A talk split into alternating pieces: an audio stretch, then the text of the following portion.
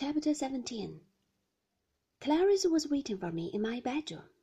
She looked pale and scared. As soon as she saw me, she burst into tears. I did not say anything. I began tearing at the hooks of my dress, ripping the stuff. I could not manage them properly, and Clarice came to help me, still crying noisily. It's all right, Clarice. It's not your fault, I said, and she shook her head, and tears still running down her cheeks. Your lovely dress, madam, she said. Your lovely white dress. It doesn't matter, I said. Can't you find the hook? There it is at the back, and another one somewhere just below.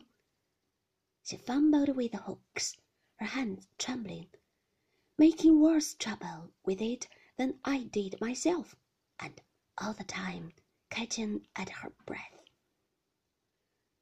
What will you wear instead, madam? she said. I don't know, I said. I don't know. She had managed to unfasten the hooks, and I struggled out of the dress. I think I'd rather like to be alone, Clarice, I said.